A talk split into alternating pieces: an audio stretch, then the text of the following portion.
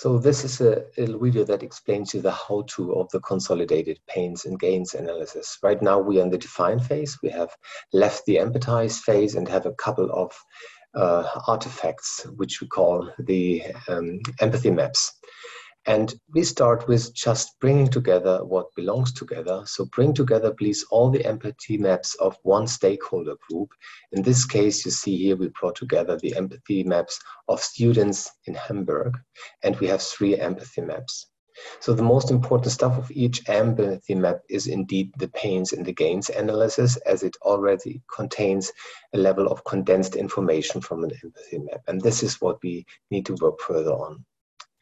In the next step, um, upload a blank template of the consolidated pains and gains analysis and uh, copy paste over from each empathy map the pains and the gains.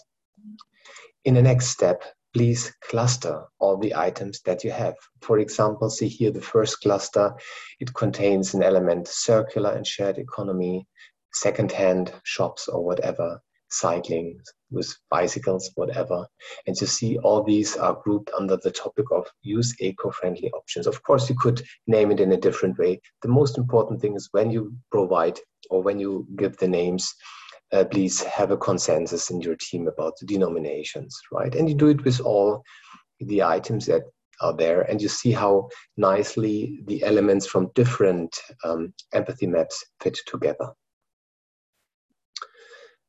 then when you've done that, you know, um, it makes sense uh, to uh, do some some more converging.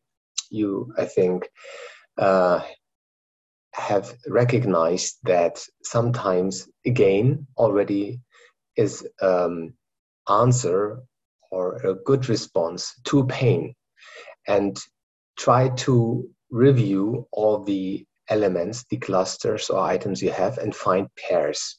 Here, for example, that uh, pain of networking, where people feel lonely or whatever, can be addressed with uh, you know mobile devices because cheap WhatsApp calls with friends and family or follow friends with Instagram is indeed an option that enables networking for let's say the new lo- lonely students in Hamburg. Or another thing, the pain, spatial orientation, you know, a new environment for new people in Hamburg to navigate. A huge university campus, people feel lost in space, but they have their mobile devices and a dedicated app to uh, navigate uh, throughout a campus or a new new area. So this makes absolutely sense to do that clustering. And when you have done that, uh, let's see how uh, you can use that for. So to give you a little bit preview what you would do with that, uh, have a look here. In case you perceive the information you have collected is sufficient, you could directly use that information and populate a so-called value proposition canvas, which is due for a separate little video for explanation in case you recognize you need to refine some information, you just might want to go back and uh, conduct a couple of more empathy interviews and prepare a couple of more empathy maps.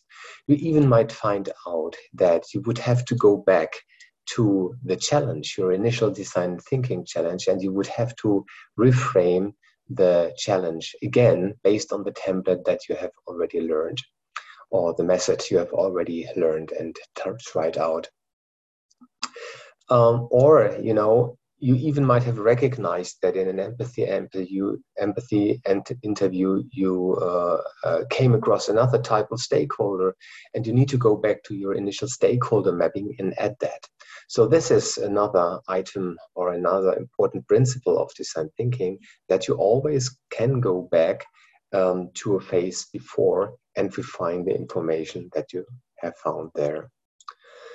Okay, so so far about the um, consolidated uh, pains and gains analysis, and I hope uh, this is an explanation which will help you to apply that little method.